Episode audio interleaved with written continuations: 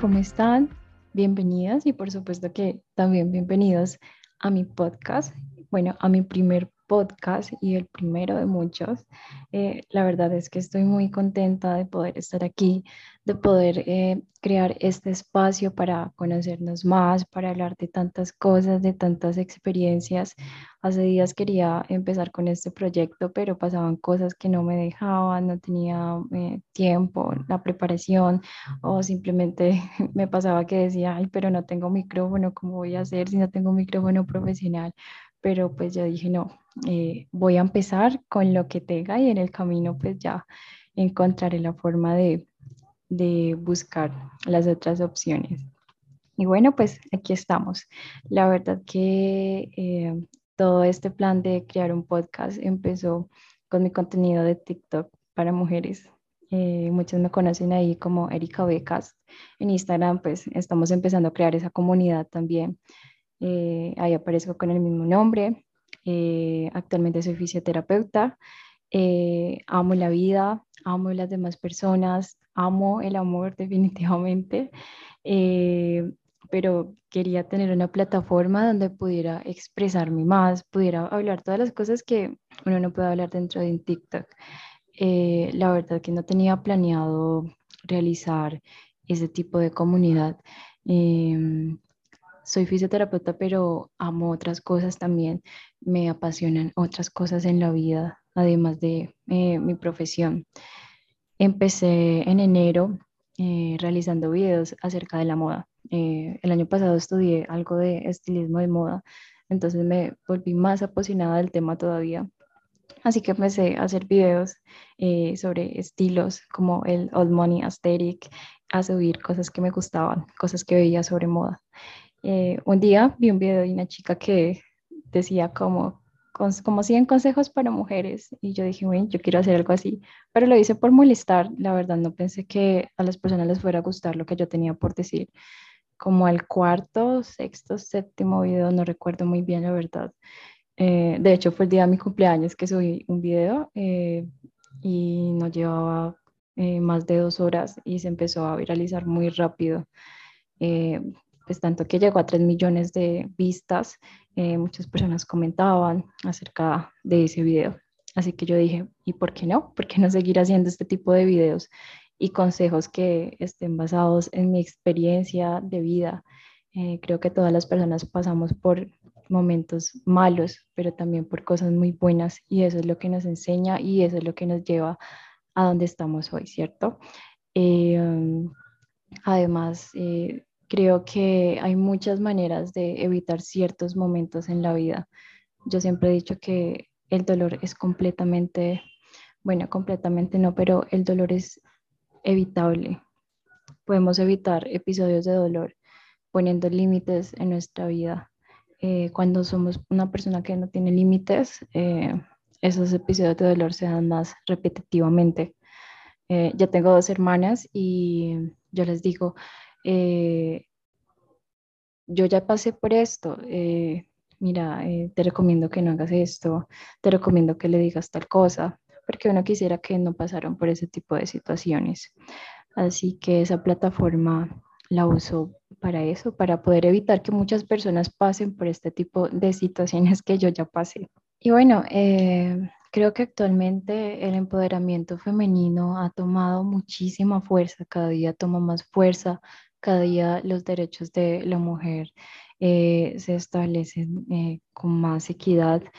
Eh, sin embargo, mm, yo creo que hay cosas que se han vuelto tan normalizadas con todo esto de las redes sociales que este empoderamiento femenino se volvió como una rivalidad entre hombres y mujeres. ¿Por qué lo digo? La semana pasada, esta semana, subí un TikTok donde yo decía, bueno, quiero felicitar a las chicas que no tienen necesidad de mostrarse, eh, de mostrar sus chichis, de mostrar sus glúteos, eh, por decirlo así, para generar un me gusta, para generar un interés por eh, la audiencia. No llevaba ni cinco minutos de TikTok cuando como cuatro chicas empezaron a comentar, te van a banear por esto, tú no eres nadie para criticar, tú no tienes por qué estar hablando del cuerpo de los demás, pero bueno, Esa es mi opinión y creo que la dije muy respetuosamente.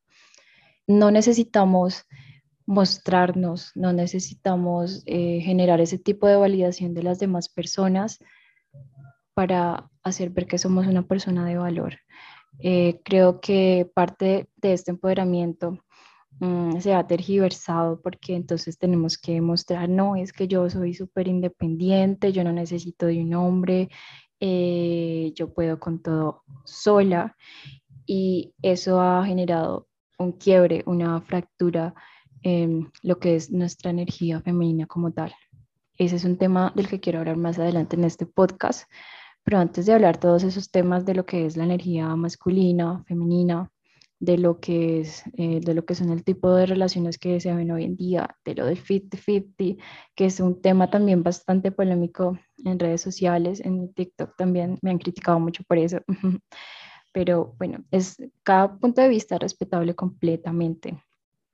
Pero antes de hablar de todas esas cosas, eh, de hacerles ver todas esas cosas, quiero tocar lo que es el amor propio. La verdad es que para mí el amor propio es la base de todo en la vida. Si tú no tienes amor propio, tus relaciones no van a funcionar. Si tú no tienes amor propio, no va a funcionar tu trabajo, no te va a funcionar nada como quieres que salga.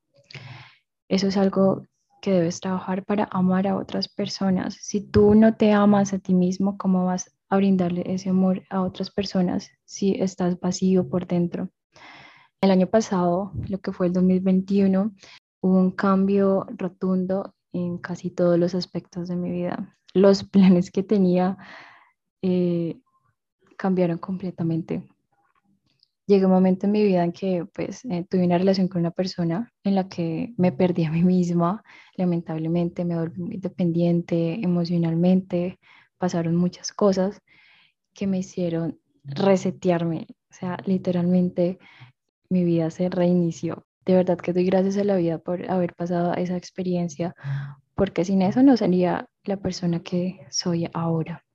Yo vivía en una ciudad grande eh, relativamente y pues me devolví a mi ciudad con mi familia, pasé de vivir sola, de ser una chica prácticamente ya independiente, eh, hacía mis cosas sola, eh, ya no vivía con mis padres, a pasar a vivir otra vez con mi familia no tenía ni siquiera muy claro qué es lo que yo quería hacer, no tenía muy claras mis metas, mis sueños se habían perdido y, es parte de eso, que de verdad no me amaba lo suficiente como para ver que las cosas que estaba pasando en ese momento no eran las que yo merecía.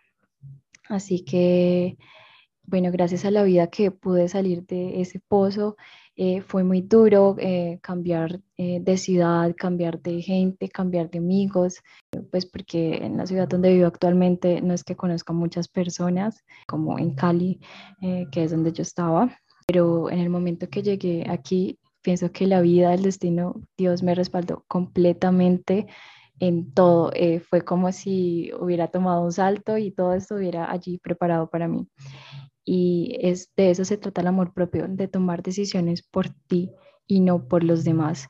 Eh, muchas veces nos da miedo tomar decisiones por ese miedo. ¿Qué van a decir de mí? ¿Qué van a pensar los, los demás? Yo había dicho X cosa y ya cambié de parecer.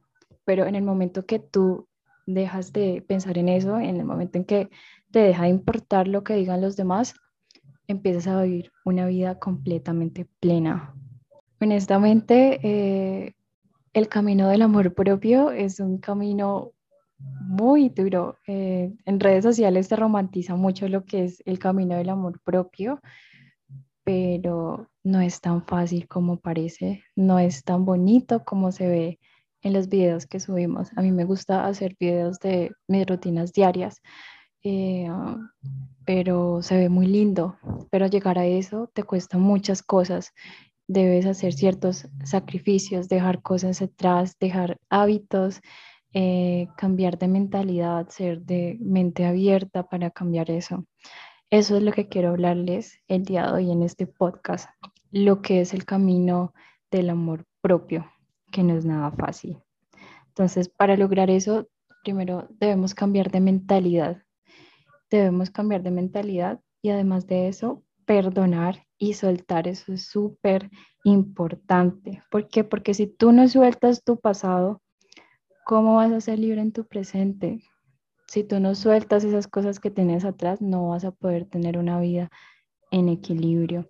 Es necesario perdonar, perdonar a esas personas, amarlos eh, como son, a los que te han hecho daño, o perdonarte a ti misma por haber cometido ciertos errores. El amor propio no siempre tiene que ver con relaciones fallidas, eh, tiene que ver también con cosas que te pasan en tu trabajo, en tu vida diaria. Entonces, lo más importante es perdonar. Un corazón que está lleno de cosas, de odio, de resentimiento, no va a poder ser pleno, no va a poder estar en paz. Entonces, eso es algo que debemos sí o sí hacer en nuestra vida. Segundo, segunda cosa que tenemos que hacer para eh, entrar en ese camino del amor propio es enfocarnos no solo en nuestro presente, sino también en nuestro futuro. El pasado es pasado. Lo que sí podemos mejorar es nuestro presente y nuestro futuro. Enfócate en metas, enfoca tus sueños, cosas que quieras hacer, cosas que quieras lograr, ya sea física, emocionalmente, psicológicamente, educacionalmente. Trata de nutrirte, hacer cosas que te gusten. Yo pienso que eh, muchas veces estamos en relaciones o estamos con personas de las que esperamos recibir amor y lo que, o sea, creo que las cosas que esperamos recibir no tenemos que esperar que otra persona nos las dé. Nosotros mismos nos podemos dar ese tipo de cosas. Que es que me gusta salir, eh, quiero a alguien que me invite a salir, mantengo muy aburrida. Pues tú sola. No hay nada más chévere que uno salir solo, ir a tomarse un café, pensar, meditar en silencio, conocerte a ti mismo, amarte a ti mismo. Ese tipo de hábitos generan amor propio eh, mírate al espejo, eh, míralo mucho, que te amas, eh, ponte bonita, ponte bonito. creo que todo eso depende es de nosotros y de nadie más. No podemos esperar que alguien más haga ese tipo de cosas por nosotros. Ahora, como tercera recomendación, hay dos películas que marcaron mucho mi vida. Una se llama El rizado camino de la felicidad. si no se la han visto, por favor, véanla. Es una película muy linda. Eh, la actriz principal es una mujer que eh, ella cree todo esto del empoderamiento femenino, que es ser independiente, mantener siempre linda, eh, demostrar como una capa donde ella demuestra lo que no es y por dentro está llena de cosas que la angustian. Es muy bonita porque muestran su transformación de, ser esto que ella aparentaba a aceptarse tal y como es y amarse tal y como es. Es una película muy hermosa. La segunda película que les recomiendo se llama Comer, Rezar, Amar. La actriz es Julia Roberts. Eh, ella protagoniza a una muchacha que se llama, a una chica que se llama Elisa. Eh, es una mujer que es una escritora, es muy exitosa y en ese camino de su vida conoce al hombre perfecto, aparentemente el hombre de sus sueños, eh, se casan, tienen una casa, tienen todo, pero mm, eh, creo que ellos tenían caminos diferentes. Ella soñaba con viajar, con conocer el mundo, con experimentar ciertas cosas, mientras él estaba más enfocado en estudiar, en tener logros académicos en su educación. Así que ella llega un momento en su vida en que se siente tan frustrada que decide terminar eh, este compromiso con él y pues eh, deciden divorciarse.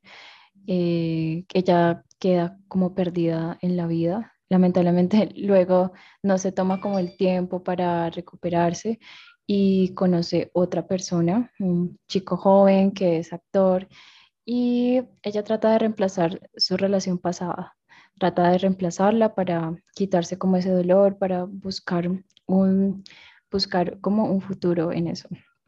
Eh, resulta que al final resulta pasando lo mismo, que se sentía perdida, sentía que no tenía una identidad, estaba tomando la misma identidad que tenía este chico. Eh, entonces ella decide un día emprender un viaje, un viaje que en realidad resultó siendo la completa transformación de ella hacia el amor propio. Eh, ella viaja primero a Italia, luego se va a la India y por último termina en Bali. Es muy bonito porque en Italia ella aprende lo que es comer con agradecimiento, a disfrutar la comida. Y una frase que me quedó mucho eh, de esa parte de la película que dice, el dulce placer de no hacer nada. Muchas veces nos enfocamos tanto en el trabajo, en el ajetreo de la vida, que olvidamos dar una espera, estar en silencio y meditar de qué estamos haciendo con nuestra vida. Cuando en realidad eh, debemos trabajar para vivir y no vivir para trabajar. Eh, no se nos puede ir la vida trabajando, trabajando para lograr ser plenos, para lograr tener felicidad en la vida. La felicidad comienza desde ya. No, muchas veces esperamos a cumplir ciertas metas, a cumplir ciertas cosas y si no las cumplimos, entonces no tenemos felicidad y no tenemos plenitud en la vida. De eso no se trata. No tendría ningún sentido esperar tanto tiempo para poder estar bien.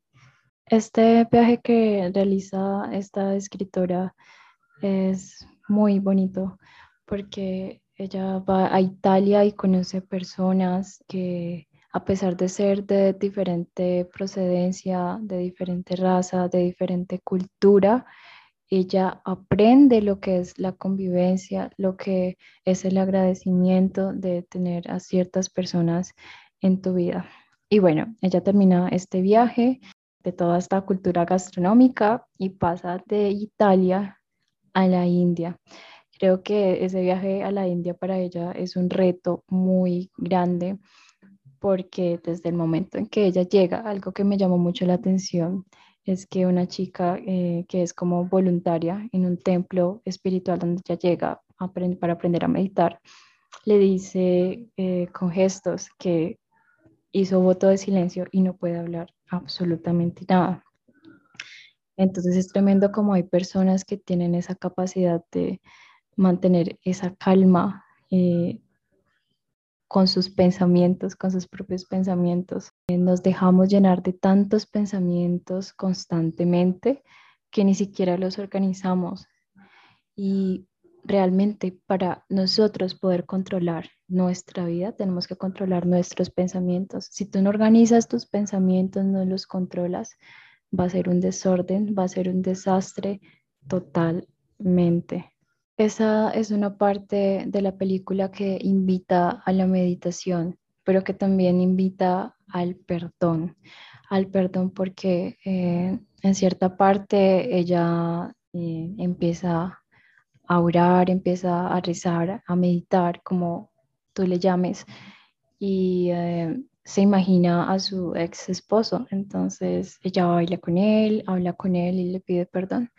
Ya ven que es tan necesario perdonar para poder seguir adelante.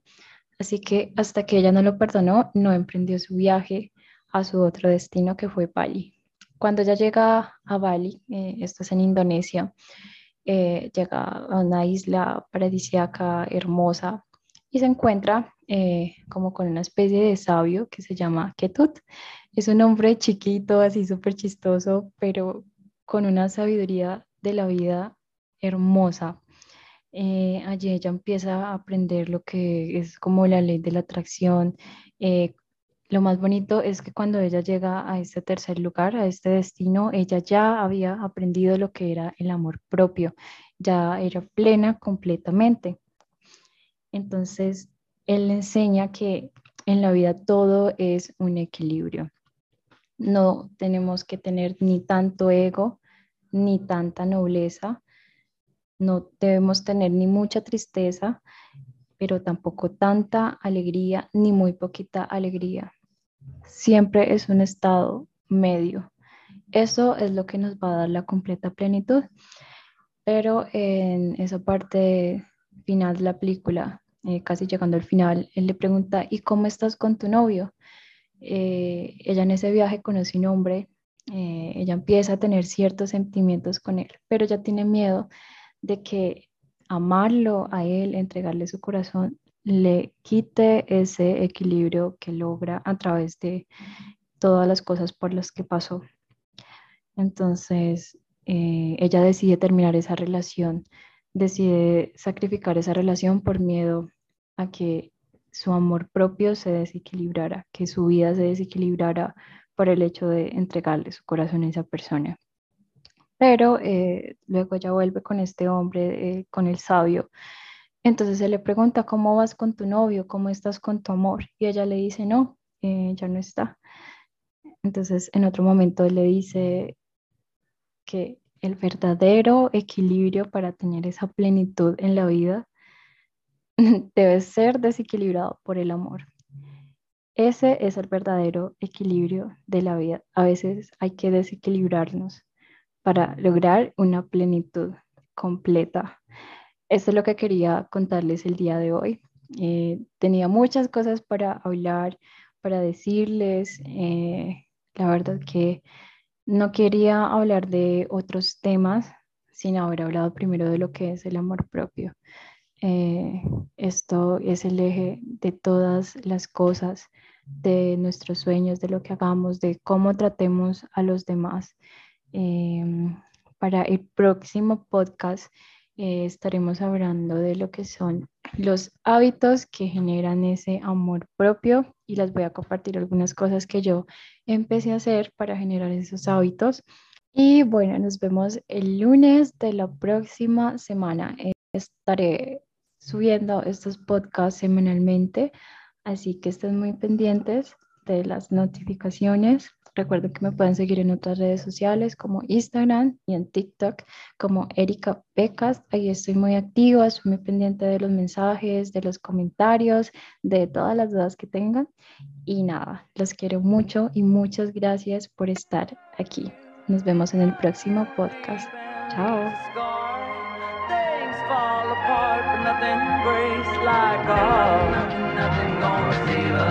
Nothing breaks like a hole. Nothing, nothing gonna save us now. Nothing breaks like a hole. Silence, my thunder, nothing breaks like